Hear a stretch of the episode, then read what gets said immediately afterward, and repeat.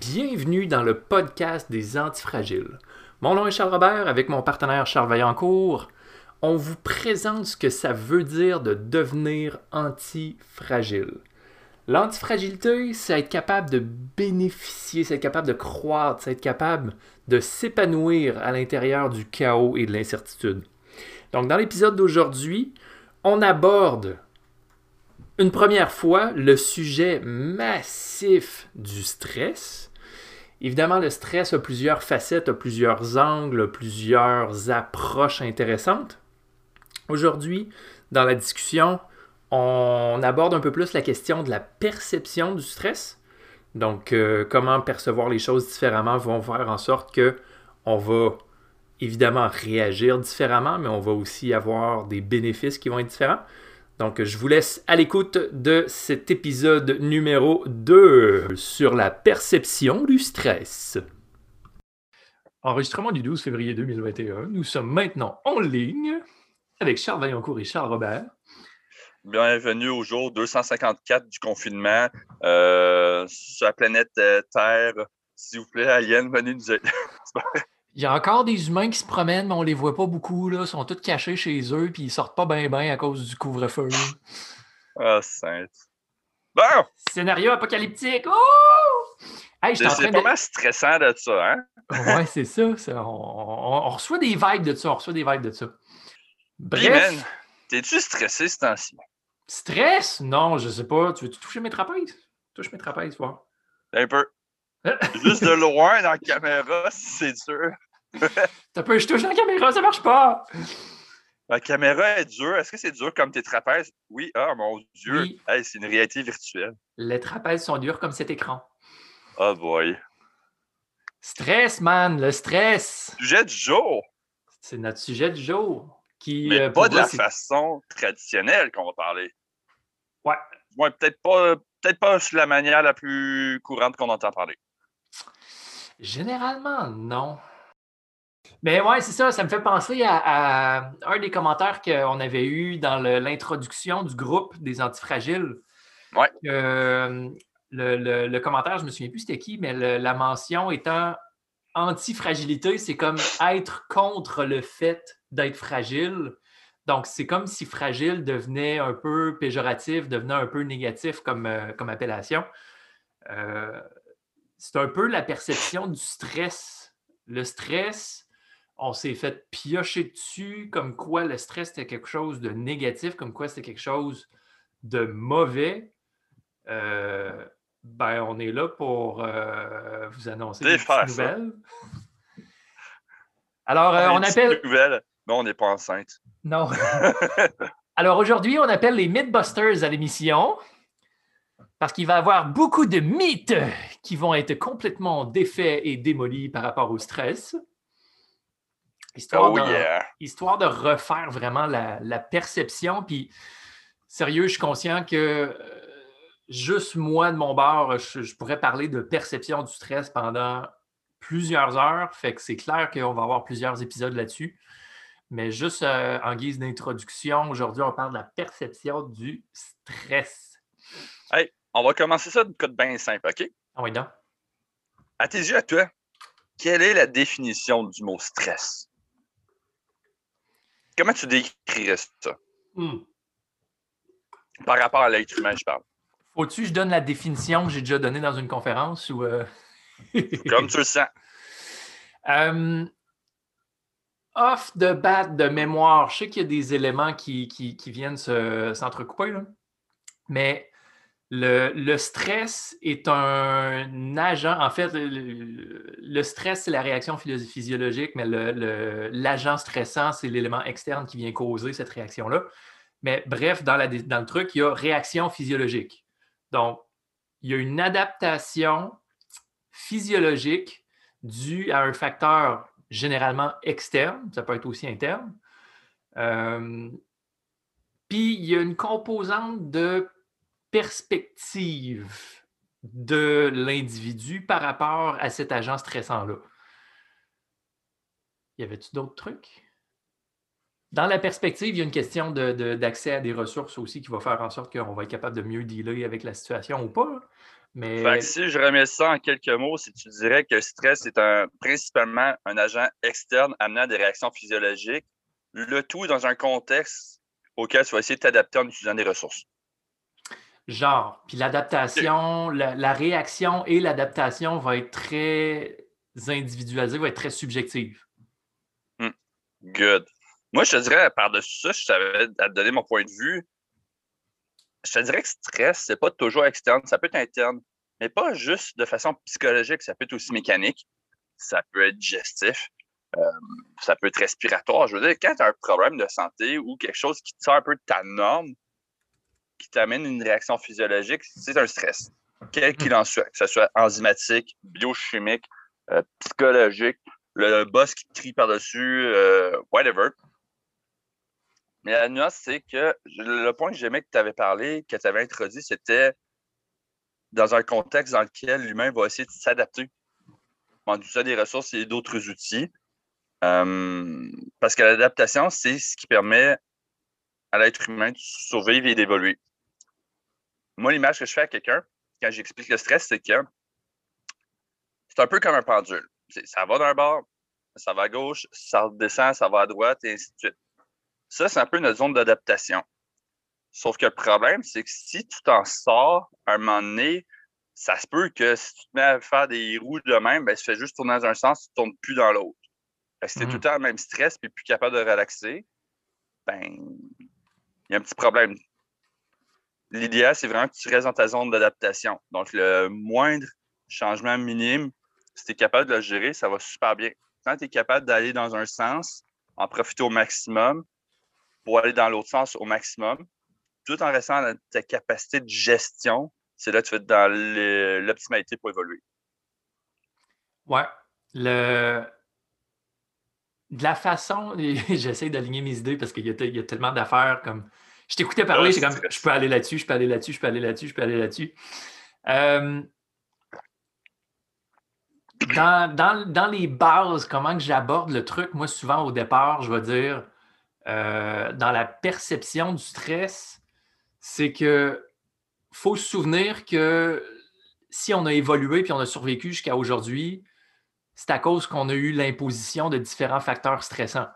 Mm-hmm. Le premier, le fait à, partir de cette vision-là, le stress n'est pas nécessairement quelque chose de dégradant, c'est quelque chose qui est constructif. De la même façon qu'on peut voir l'entraînement physique, l'entraînement physique, on crée des dommages aux structures musculaires, aux structures tendineuses, limite peut-être un petit peu aux structures ligamentaires, pour que le corps il fasse Hey, oh, c'était dangereux cette affaire-là, je vais, je vais me reconstruire plus fort pour que la prochaine fois que je vais faire face à cette situation-là, ben, je vais être capable de, mieux m'adapter, donc mm-hmm. moins, moins euh, subir les effets négatifs de cette activité-là. Mm-hmm. C'est le principe de base de l'entraînement. On crée du dommage pour être capable de, de créer une croissance. À partir de là, on peut observer un paquet de mécanismes physiologiques ou biologiques, puis voir à peu près le même principe. Fait on fait juste penser à la respiration. L'oxygène, c'est quelque chose qui est très oxydatif, de par la nature du terme. Oxydation, mm-hmm. ça vient de l'oxygène. Donc, l'oxygène est très néfaste dans son état pur, mais pourtant, on a besoin de l'oxygène pour vivre. L'oxygène, c'est l'élément qui va faire en sorte que on va être, on va être capable de produire de l'énergie à l'intérieur de la chaîne de transport d'électrons. Parce que mm-hmm. c'est l'oxygène qui va attirer l'électron pour après ça avoir notre molécule d'ATP puis euh, alimenter tout ce processus-là. quelque chose qui, qui, au départ, peut être stressant, au final, est constructif. Un autre stress, la gravité sais, on s'en rend pas compte, on n'est pas conscient de la gravité, mais il y a des études qui ont été faites sur des rats qui sont nés dans l'espace, dans les stations, euh, dans les stations spatiales. Puis les rats, en absence de gravité dans l'espace, accusaient des retards de développement neurologique. Ramenés sur Terre à l'intérieur d'une période très courte après leur naissance, ils rattrapaient ce retard-là euh, de développement à un coup exposé à la gravité. S'ils étaient ramenés trop tard, Là, il y avait, euh, il y avait des déficits qui étaient beaucoup, beaucoup plus longs, beaucoup plus imposants. Donc, le stress, finalement, est une preuve d'évolution dans la mesure que c'est contrôlé. Dans la mesure que c'est contrôlé. Ça, nous autres, comme tu disais, mettons, la gravité, nous, en, en tant qu'être humain, la gravité, on en a besoin pour apprendre à se relever, à marcher, à courir, à sauter, euh, à se tenir droite. Si on n'avait pas de gravité, euh, Hey Joe, je te vois à l'envers, mais c'est pas grave, c'est vraiment chill. Puis en même temps, ben, la gravité fait en sorte que, hey, on a une certaine musculature qui s'installe, on a un bon dos, on a des bonnes jambes, des ci, des ça. Euh, si on n'avait pas de gravité, on serait de merde. Pourtant, c'est un stress. Puis les stress, autant infimes soient-ils, il y en a qui sont bien importants. Je prends un autre exemple. Euh, l'électromagnétisme, la 5G. Il y, a, il y, a, du monde qui sont plus sensibles que d'autres aux ondes électromagnétiques. Sauf que ce qu'on remarque, c'est que, je pense, si je me rappelle bien, c'est dans les années 40 qu'ils ont découvert ça en France. Euh, 70, 80, excuse. Que face à l'électromagnétisme, le corps peut s'adapter de deux façons. Soit il va gruger dans ses nutriments pour se protéger, soit il va s'adapter et potentiellement développer un cancer. C'est comme les deux extrêmes, c'est ça.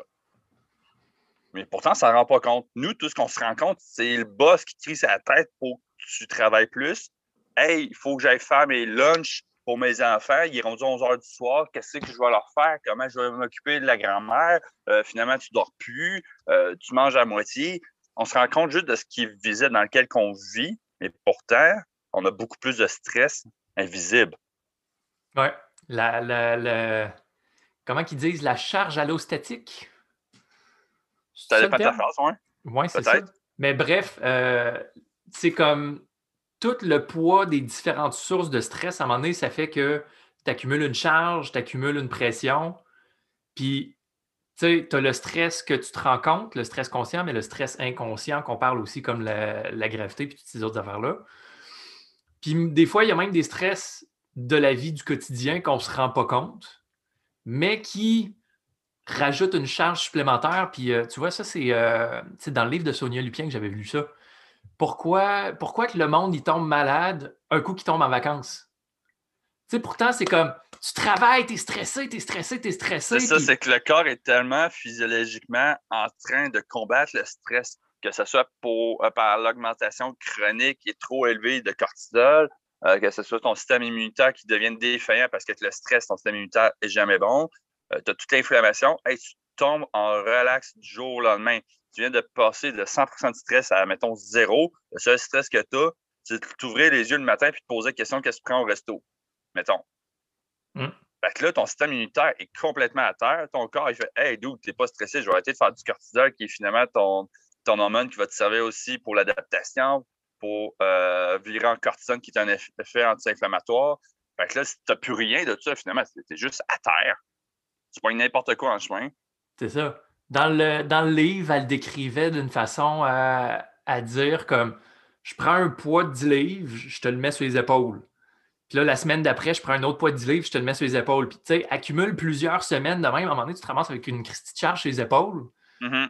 Mais pourtant, vu que ça a été installé progressivement, ton corps, il retrouve son équilibre, il retrouve son alignement pour essayer de tenir debout et être capable de fonctionner. À un moment donné, tu, tu plies un peu en dessous du poids, mais tu es capable de tenir debout pareil. Ben, c'est ça, c'est que tu t'adaptes, sauf qu'à un moment donné, du stress 24 heures sur 24, tu tombes dans tes compensations, dans tes maillons faibles de ton corps, euh, que ce soit physique, biochimique, énergétique, émotionnel, peu importe. C'est là que tu commences à plier puis avoir des méchants gros bobos. Ouais. La, la, distinction au niveau de la semaine de vacances, elle, la façon qu'elle expliquait, c'est comme si tu prenais tout ce poids-là que tu avais rajouté, tu l'enlèves d'une shot c'est sûr que tu vas perdre l'équilibre parce que tu as tellement travaillé à te mm-hmm. repositionner puis à t'aligner dans l'image physique de OK, j'ai beaucoup de poids sur les épaules, je, vais me placer d'une façon à ce que le transfert fasse en sorte que je puisse rester en équilibre. Prends tout ce poids-là, enlève-le d'une claque. Tu tombes sur le dos parce que tu ne sais plus comment t'équilibrer parce que tu n'as plus ce, poids-là qui est en train de t'écraser. Fait que elle, elle le donnait de cette façon-là, comme tout le stress conscient et inconscient qui vient qu'à s'accumuler tu l'enlèves d'une shot, c'est sûr que tu vas avoir un contre-coup en quelque part. Hmm. Mais, euh, Sinon, un autre point qui est intéressant euh, que tu avais abordé tantôt, puis je pense que c'est le point le plus majeur de la gang, parce qu'on s'entend pour dire du stress, euh, qu'importe sa nature, si bien contrôlé, ça va bien. Donc, si, mettons, tu as un stress psychologique 24 heures sur 24, c'est pas la meilleure des idées. On s'entend-tu là-dessus? C'est bon que tu en ailles un peu parce que ça peut te faire en sorte que j'ai des changements à apporter, puis ça apporte des changements physiologiques, euh, des changements évolutifs qui font que tu deviens meilleur. Mais un gros point majeur, c'est la perception du stress, puis comment tu vas le manager. Mm -hmm. Excusez l'anglicisme de manager. Comment tu vas le gérer? Est-ce qu'on fait vraiment de la gestion? C'est une bonne, bonne question, hein? J'ai eu, eu une réflexion là-dessus. Est-ce que le terme gestion est le bon terme à utiliser? Hmm. Parce qu'on peut-tu vraiment gérer le stress? L'environnement est hostile. C'est quoi gérer? C'est quoi la définition de gérer? Portion philosophique du jour. J'aurais une réponse à ça, mais je ne sais pas si ça irait dans la définition de gérer. Pas, hein? Si on s'entend pour dire que oui, tu peux avoir des stress intérieurs, mais aussi extérieurs, mettons qu'on parle de ceux extérieurs. La gestion, ce serait de dire OK, je peux faire le choix de, des stress que je contrôle et je peux m'adapter à ceux que je ne contrôle pas. Donc, si ceux que je contrôle, exemple, j'ai une job de merde que j'ai euh, puis je reste là parce que, peu importe la raison, que ce soit les conditions de travail ou ça ne me tente pas ou whatever, et changer de job pour deux cas qui m'intéressent plus, mais qui, ça se peut que la première année ou deux, deux premières années, je travaille plus, ça soit plus demandant. Ça, c'est un stress parce que finalement, tu endures un job de merde à tous les jours, puis tu repenses à tous les jours, même quand tu es en break, que tu as fini, euh, tu es supposé faire du 35 heures semaine, finalement, ta tête est dessus pendant 80 heures semaine. Ça, c'est un stress qu'on pourrait gérer. Donc, tu peux, as des choix à faire. Au, ceux auxquels tu peux t'adapter. Si tu te dis, Hey, je suis stressé pour mes grands-parents, ils sont malades. Écoute, je comprends que c'est du monde qui sont proches, puis tu tiens à eux, mais tu as le droit de tenir à eux sans nécessairement t'en préoccuper à un point de devenir malade. Parce que qu'est-ce que tu veux faire? Je veux dire, tu peux, les aider du mieux que tu peux sans te nuire, mais s'ils veulent rien savoir, ben. Dans cette situation-là, c'est vraiment une question. Au final, on a toujours le choix. Mais dans cette situation spécifique-là, c'est le choix de comment tu vas percevoir la mm-hmm. situation. Puis euh, les, les, les, les, philosophes stoïques, ils, répétaient ça tout le temps. Le plus tôt tu peux reconnaître qu'est-ce qui est sous ton contrôle et le plus tôt qu'est-ce que tu peux reconnaître qu'est-ce qui n'est pas sous ton contrôle, puis d'agir en conséquence, ben, tu vas avoir une vie beaucoup plus calme et beaucoup plus paisible parce que justement, tu vas focuser sur les choses qui sont contrôlables. Puis notre perception des événements, ça reste une histoire qu'on se raconte à nous-mêmes. Ah oui. Puis c'est teinté des valeurs, c'est teinté des jugements, c'est teinté du conditionnement social qui fait en sorte que telle situation va être soit positive, telle situation va être soit négative. Puis quand on se trouve à faire face à des situations qui ont une étiquette négative, ben là, automatiquement, on va réagir négativement parce qu'on veut on ne veut pas de négatif dans notre vie. On ne veut pas avoir à interagir avec du négatif. Fait que naturellement, il va y avoir de la résistance, il va y avoir du stress parce que non, non, non, je ne veux pas de ça. Puis le fait même de résister à ça va créer du stress parce que tu résistes. Hmm. Puis ce qui est très drôle aussi, c'est que dans la façon qu'on va vouloir percevoir les choses, le stress, le speech qu'on se fait à soi-même, c'est pas juste dans le moment présent, mais c'est à long terme aussi. Je donne un exemple. Si, mettons, que tu côtoies quelqu'un, puis la personne t'énerve dans la vie, tu sais, c'est juste quelqu'un avec qui ça clique pas, puis elle sort tout le temps des choses, des choses qui répètent, puis c'est comme, écoute, je peux bien comprendre, c'est peut-être un appel à l'aide ou peu importe que tu fais là, à tout le temps répéter ou chercher l'attention ou whatever, mais là, moi, ça me dérange, ça m'énerve. Puis si tu endures ça pendant, mettons, 50 ans, même si tu ne revois pas la personne pendant deux ans de temps, il suffit que tu la revoies puis elle glisse un mot. Même si ça n'a pas rapport à ce qu'elle disait tout le temps avant, écoute, là, tu vas tellement avoir un, un je ne sais pas c'est quoi en français, le trigger. Un, élément déclencheur. Un élément déclencheur tellement puissant que finalement, tu vas genre péter une coche devant la personne. Hey, je t'ai curé, tu m'en parles, tu m'en as parlé pendant tellement longtemps. Puis là, tu vas te péter ta coche, tu vas je comprends pas pourquoi j'ai réagi de même. C'est juste que ton cerveau, à force d'endurer tout le temps négatif, à résister à un moment donné, il se crée des mécanismes de défense. Puis moindrement que quelque chose se déclenche, tes réactions sont de plus en plus intenses. Hmm. C'est important de savoir se parler dès le départ. Puis de réaliser aussi que si ça fait longtemps qu'on endure quelque chose, que ça ne changera pas du jour au lendemain nécessairement. Savoir mettre ses limites, ça va dans la. dans l'importance de, de, quelque chose qu'on a de la misère à faire aujourd'hui, sérieux. Mm-hmm. Comme pour faire la parenthèse, là, on, est dans un monde d'accès à l'information, puis on, a le, encore une fois, le, terme anglophone, le fear of missing out, fait que la peur de. De, manquer ce qui est important. C'est ça, la peur de passer à côté de quelque chose. Puis le fait de, tellement avoir accès à de l'information, il y a de plus en plus de choses qu'on veut pouvoir avoir accès, qu'on en vient qu'à pu être capable de dire non à rien parce qu'on ne veut pas se couper de ça.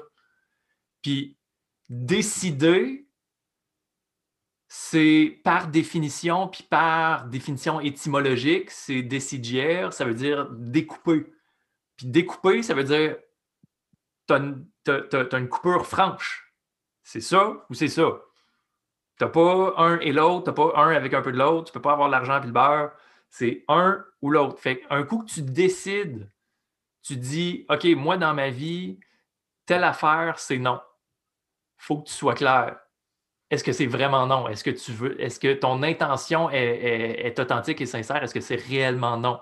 Puis à partir du hmm. moment où tu commences à mettre des limites, ben, tu vas peut-être commencer à trouver un calme et une sérénité que tu n'avais pas avant parce que justement, tu ne seras pas surchargé de tout ce potentiel de choses-là à faire. Limite tes options, tu vas voir que tu vas, tu vas, tu vas être beaucoup plus calme à l'intérieur de toi si tu n'as pas de, autant d'options et autant de décisions à prendre. Puis ça, c'est très personnel à chacun. C'est pas tout le monde qui peut avoir le même processus non plus. Je pense que l'exemple le plus classique, c'est les entrepreneurs. Si tu checkes les entrepreneurs, euh, il y en a que je connais, écoute, ils font des semaines de 120 heures. Littéralement, pratiquement. C'est comme, ouch, genre, tu fais ça, puis tu dors pas tes 8-9 heures par soir, puis tu n'as pas de break. C'est comme, ouch il y en a qui font ça, puis il y en a que c'est ça qui, les mène de l'avant, qui est drive, qui fait qu'ils sont, ont beaucoup de succès. C'est du monde qui peuvent euh, travailler très fort, puis ils peuvent se reposer aussi très fort. Euh, malheureusement, c'est pas tout le monde qui est le même. Il y en a, pour la majorité du temps, c'est juste dire il faut juste que tu sois résilient, que tu fasses des choses de façon fréquente, que tu sois très régulier, euh, step by step. Des fois, c'est de faire une à cinq actions par jour. Et finalement, ta business est en train de s'agrandir. Il y en a d'autres, c'est non, il faut que je m'y consacre en corps et âme, puis si j'en meurs, j'en meurs. Fait que, faut pas non plus se comparer à d'autres. Comme, euh, mettons, je reprends l'exemple des entrepreneurs. Pratiquement tous les entrepreneurs au Québec, peut-être sauf exception, évidemment, ils se disent Moi, je pars une business parce que je veux faire de quoi que j'aime. Mais aussi, peut-être, pour la plupart, vont se dire Je vais peut-être en devenir plus riche. finalement, ils un mode de vie vraiment mon gars, super occupé, super challengeant en disant qu'ils veulent devenir riches. Puis quand tu leur fouilles vraiment le pourquoi du comment, pourquoi tu veux devenir riche, tu sais, je comprends que c'est le fun parce que tu des moyens, mais au-delà de ça, c'est comme mort en dedans deux, ils réalisent ça que non, finalement, c'est parce que être occupé, il, se mélangeait entre devenir riche et être occupé. Puis être occupé, ça paraît bien. Ouais. Ou d'un autre côté, la richesse euh, peut aussi être associée à la liberté. Puis pour les entrepreneurs, c'est un gros paradoxe au niveau de la liberté. Puis ça, je serais curieux de faire, un, petit, sondage là-dessus.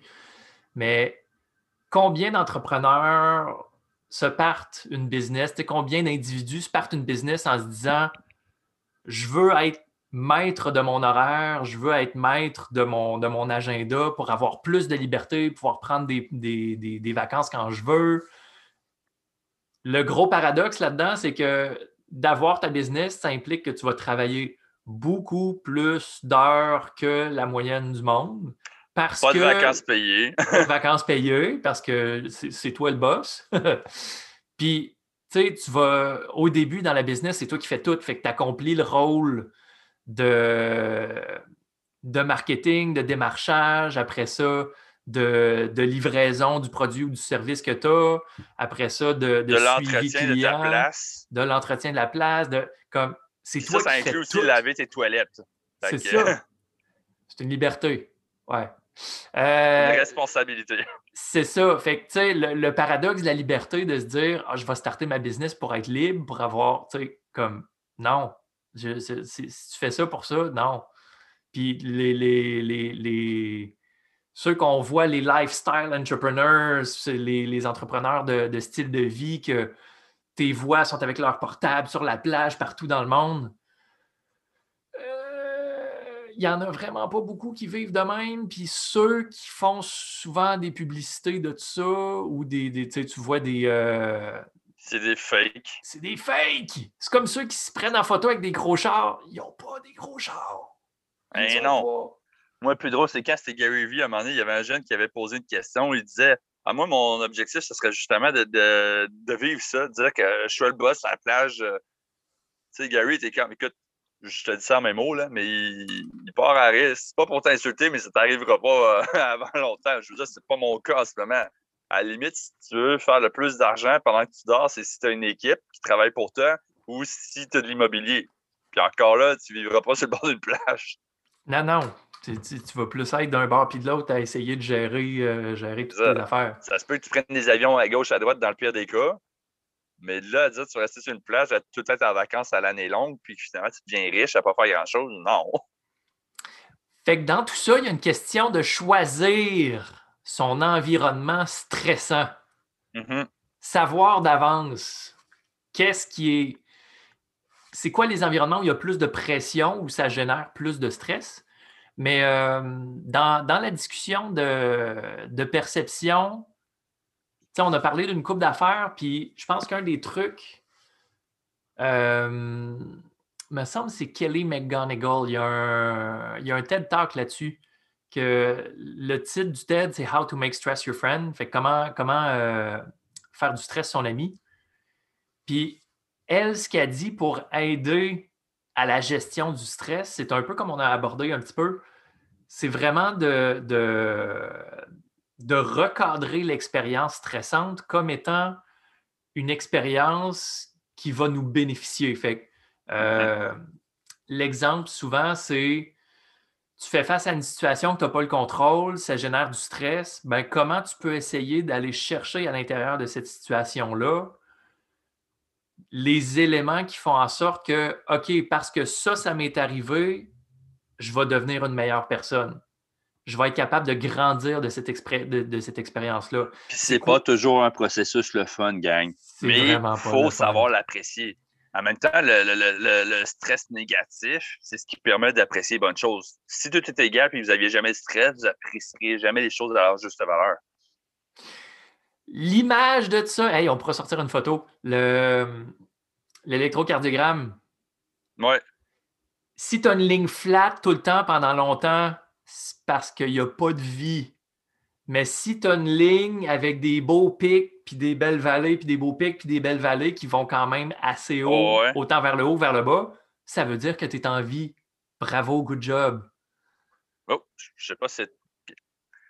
Ça a-tu figé? Je, pense que c'était moi qui ai coupé pendant deux petites secondes. Ah! Peut-être. Bref. les, pics, les, vallées, ça fait en sorte que tu es souviens-toi que tu es en vie parce que justement, tu as des hauts et des bas. Si tu étais tout le temps sur le flat. C'est ça. Mais il y a tellement des, images de stress que je trouve incroyables. Comme un, bel exemple, c'était euh, il montrait la, coquille d'un œuf. Il dit que si le stress vient de l'intérieur, la vie émerge. Si le stress vient de l'extérieur, te brise, ça le détruit. C'est Jim Quick qui avait sorti. Euh, C'était-tu Jim Quick qui avait sorti ça? Il me semble que oui. Possible. Après ça, il y en avait d'autres, genre euh, tu ne réalises jamais la valeur de l'eau tant que tu n'as pas porté sur tes épaules chaque goutte. Il y a plein d'affaires en c'est super intéressant. C'est vraiment toute une question de perception, comment est-ce que tu fais ça. Puis oui, il y a un côté qu'on on a tendance à trop vivre de stress au sens qu'on se fait trop de préoccupations pour bien des affaires. on fait toutes des erreurs de mongol, euh, on s'est tout chier dessus. Euh, si en plus ça, la moyenne des cinq personnes que tu vois le plus euh, c'est souvent du monde négatif qui te pose jamais, qui t'encourage jamais. C'est un autre stress. Si en plus de ça, ton alimentation, tu ne manges pas super bien, tu ne prends pas soin de ta santé, puis tu ne dors pas 8-9 heures par soir, parce que oui, c'est important, c'est un autre stress. c'est toutes des choses à gérer. Mais l'autre bas, c'est également, qu'est-ce que tu fais avec tes stress? Meilleur exemple, c'est la pandémie COVID. il y en a plusieurs que ça a été du stress financier parce qu'il faut ça revire de bord, ou ils n'ont pas d'aide, ils n'ont pas ci, ils n'ont pas ça. Mais hey, il y en a qui ont fait, écoute, Là, il y, a une, grosse pénurie de masques. Moi, je pars des masques, puis j'en vends, mettons. Ben, paraît de rien, mais aux États-Unis, il y a un gars qui. Euh, il est devenu très riche en dedans de le dire. Il y en a d'autres qui ont refait leur fondation de business. Euh, il y en a qui ont passé plus de temps avec leur famille. Euh, j'ai mon voisin qui lui a pris le temps de construire son garage de A à Z. Fait que ça a quasiment rien coûté. Tu sais, ça dépend qu'est-ce que tu en fais. Au même titre qu'un stress dans une relation de couple, exemple, ben, si quelque chose ne va pas bien, oups, est-ce que c'est moi qui ai grandi de ça? Est-ce que c'est elle? Est-ce que c'est nous? Est-ce que c'est un facteur externe qu'il faut qu'on gère ensemble ou qu'on doit ignorer ensemble?